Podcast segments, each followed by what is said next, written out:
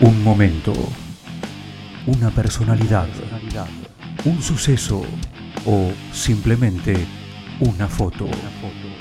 Sangría, el espacio de una historia. Una producción especial de los alumnos del Círculo de Periodistas Deportivos.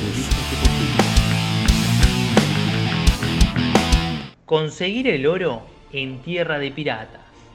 En la época de la piratería, el Reino Unido era un territorio en el cual nacían bastantes piratas. No solo Inglaterra, que tuvo algunos muy famosos como Bartholomew Roberts, Charles Vane o el mismísimo Barba Negra, cuyo nombre real era Edward Teach. Irlanda, por ejemplo, también se prendía en la disputa marítima con Edward England o la sorprendente pirata mujer Annie Bonny, sorprendente por los tiempos que corrían cuando el rol de la mujer solía ser otro. Los años pasaron, al igual que las épocas, y la sociedad mundial se civilizó, más al punto que estos crímenes de mar ya son muy infrecuentes. Pero sí se mantiene esa obsesión que la gente tenía, el preciado oro. Por suerte, hoy en día no es necesario derramar sangre para conseguirlo. Basta ser un deportista destacado, los Juegos Olímpicos son considerados la máxima cita deportiva mundial. Un mega evento que reúne a deportistas de todo el largo y ancho del planeta, para que se midan en sus respectivas disciplinas, con posibles premios como son lo de la medalla de bronce para el tercer puesto y la de plata en el segundo, y el tan hermoso como caprichoso oro para el primero. Para entender la historia, de esta oportunidad hay que citarnos en Inglaterra, más concretamente en Londres, y en el año 2002. El protagonista, sin embargo, un deportista argentino de 25 años en aquel entonces, que quizás no era pirata, pero le podía hacer frente a cualquiera de ellos, y que no estaba dispuesto a irse con las manos vacías. Sebastián Krismanich es un taekwondista nacido en Corrientes, un 30 de octubre de 1986. Siempre fue un amante del fútbol, como la mayoría de los deportistas, sean futbolistas o no, ya que este es el deporte más popular. Pero el destino quiso darle un hermano como Mauro, quien se puso a practicar taekwondo antes que él, y sus padres quisieron que un hermano acompañase al otro. Fue así como Sebastián entró al mundo de este arte marcial a los 7 años para enamorarse de él y ya nunca más salir. ¿Se imaginan ser una persona que, sin saberlo, se entrenaba día a día al lado de un futuro campeón olímpico? Eso es lo que le sucedía a Gabriel Janeiro, otro taekwondoka que actualmente es presidente de la Confederación de Taekwondo en La Rioja y que lo conoció a Krismanich en una competición en Córdoba. El amor por el mismo deporte hizo que sus caminos se cruzaran y entablaran una buena relación. A continuación, Janeiro nos explica cómo vivió y qué significó la consagración del correntino en territorio londinense. Bueno, un poquito para contarles la historia, conozco a Sebastián Crismanis desde que era cinturón tercer de taekwondo, WT, eh, lo conocí en Córdoba y de ahí entablamos eh, una amistad porque entrenábamos juntos y bueno, mis alumnos de acá de La Rioja también lo conocen porque entrenábamos junto con él.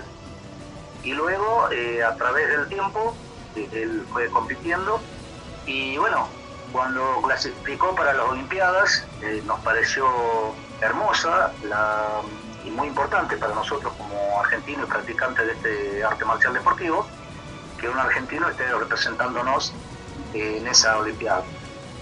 Y hemos visto toda la, trayectoria de él en el momento de, la competencia. Eh, vimos los sacrificios, conozco perfectamente los sacrificios que hizo para poder ir. Eh, él y la familia, también lo conozco el papá. Así que me parece que, bueno, en la parte deportiva a todos nos cuesta, porque son deportes amateurs, nos cuesta movilizarnos tanto de provincia a provincia acá en nuestro país como también a nivel internacional, porque la mayoría de los gastos corren por nuestra cuenta, eh, nuestra cuenta propia, pero este, el sacrificio que hizo Sebastián para, para estar ahí presente representándonos a nosotros eh, fue muchísimo más, ¿no? y hemos estado viendo todos los combates de él y bueno, una alegría tremenda cuando eh, quedó finalista y vimos la última, el último combate, la forma que lo hizo, en la forma que ganó, para nosotros fue eh, algo muy, muy, muy bueno, ya que en esa oportunidad Argentina la única medalla de oro que trajo fue la de taekwondo. Y bueno, para nosotros salir, festejar acá en nuestra provincia fue algo muy lindo, muy lindo de ver. Guardamos algunas filmaciones y fotografías de ese, de ese momento.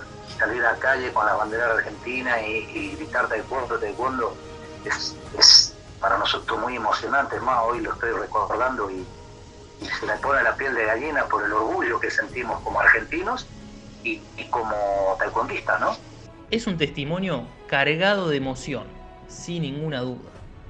El riojano incluso utiliza una expresión bien argenta mientras recuerda los festejos. Se me pone la piel de gallina. No es para menos.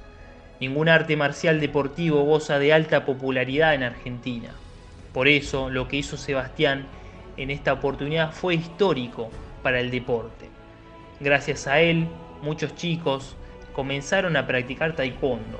Además, como bien marca Gabriel en el audio, esa fue la única medalla dorada que Argentina consiguió en Londres 2012, lo que enaltece aún más la victoria. Ningún campeón consigue el trofeo fácilmente, eso es obvio. Pero, de la misma manera, a ningún campeón le sienta mal un análisis. Para ello, nos presenta su visión Gonzalo Bonadeo, periodista deportivo de Teis Sports. La medalla dorada que ganó Sebastián Crismanich en Londres 2012 no, no fue inesperada, pero sí fue durísima. En general, todas las medallas que gana la Argentina, que ha ganado la Argentina, al menos de las que yo tengo recuerdo, eh, todas han tenido sufrimientos, inclusive aquellas del fútbol del 2004, 2008, por ejemplo, eh, que tuvieron en la fase de grupos y, demás buenas actuaciones argentinas, qué sé yo, una goleada en, en, semifinales contra Italia en el 2004, 3 a 1 contra Brasil en el 2008, pero las finales fueron ajustadas, 1 a 0. Y en el caso de Sebastián no podía ser la excepción, si bien él ya tenía buenos antecedentes, victorias contra los mejores del mundo. Es más, una de las leyendas de su categoría, que es el norteamericano Derek López, era su rival en la final del Panamericano que lo clasificó para los Juegos Olímpicos. Y, como López ya estaba clasificado, prefirió no competir, no enfrentarse, darle el título directamente a Sebastián, eh, que además tenía una particularidad eh, en, cuanto a, la posibilidad de puntar. La, la, patada a la cabeza vale tres puntos. Si es con giro vale cuatro. Y Sebastián era de los pocos que podía hacer eso, pero con doble giro que era un movimiento muy difícil de controlar en, en defensa. Era una de las particularidades del, correntino. Eh, tuvo un desarrollo de competencia bastante firme, pero la final fue muy dura contra un rival español. Eh, es más, eh, Sebastián termina esa competencia, ustedes deben, deben recordarlo, eh, en, la última, en el último segundo Sebastián termina en el piso y hay un reclamo del español por una penalización que finalmente no le dieron a Sebastián, hoy hubiera sido penalizado porque cualquier caída voluntaria no hoy es penalización, eh, hubiera llevado a un, desempate. Y hubiera sido fatal para Sebastián el desempate porque terminó con fractura de tibia, que es uno de los detalles que no siempre se han tenido en cuenta. ¿no? Tal la adrenalina de Sebastián que pasó por los festejos, fue al podio, pasó por el antidoping y hasta vino a los estudios de Teis Sports eh, fracturado. Recién después fue atendido como correspondía. Bueno, tal la adrenalina y tal la fortaleza del, del correntino. Como Bonadeo dice, no se puede hablar de sorpresa con la consagración del correntino, porque venía ya teniendo rendimientos que lo candidateaban, como el oro conseguido en los preolímpicos de Guadalajara 2011, y cómo no tener el recuerdo vigente de ese momento épico. La pelea final ante el español Nicolás García M, que Sebastián controla muy bien hasta el final, pero con la caída sobre el cierre de la misma, que podría haber acabado con la ilusión de todo un país que el judoka argentino cargaba en sus hombros. Levantarse y continuar, eso es lo que el correntino hizo en ese momento áspero de la lucha, quizás ya cansado, porque al haber dominado gran parte de la pelea es natural que llegue más desgastado que su rival al final, y esa perseverancia fue la que le rindió sus frutos. ¿Qué piensa en el momento de coronarse un campeón olímpico? ¿Cuántos sentimientos recorren su cuerpo? Pero, habiendo pasado ya nueve años, ¿cómo recuerda lo que seguramente fue el acontecimiento más importante de su vida deportiva. Para ello, el mismísimo Sebastián Krismanich nos cuenta sus propias memorias. Buenas a todos, bueno, eh, para compartir un poco mi experiencia o mis recuerdos de lo que fueron los Juegos Olímpicos de Londres. Es increíble pensar que hayan pasado ya nueve años. Em, la verdad que me parece como si hubiese pasado ayer. Eh, tengo muy presente cada momento que he vivido, cada momento no solo dentro de competencia, sino fuera de ella, esos miedos, esos nervios, esa adrenalina, esa incertidumbre de qué es lo que iba a pasar cuando me toque competir, tantos sentimientos y emociones que afloraban por representar a mi país, por representar eh, mi sueño de tantos años, el sueño de toda mi familia, de todo mi equipo de trabajo, tantas personas que pasaron por mi carrera, que de alguna manera u otra eh, sabía que, que toda la Argentina iba a estar ahí atrás, respaldando lo que había ido a hacer y mi compromiso de representar lo mejor que pueda a mi país es lo que siempre me llenó en el día a día esas ganas de, querer superarme, de mejorarme, de esforzarme y el momento en que uno lo puede cerrar con el broche de oro que es una medalla dorada y ver la bandera argentina izándose, esa bandera argentina que empieza a sonar el himno, creo que no hay momento mejor en la vida que haya vivido y que, y que vaya a vivir que ese.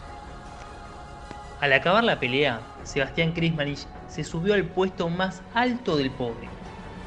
Al hacer eso, comenzaron a sonar los signos de las nacionalidades que quedaron en tercero y segundo respectivamente. A continuación, sonó el himno nacional argentino, que esta vez fue acompañado por las lágrimas de oro del protagonista. La época pirata quizás había acabado 300 años antes de ese momento.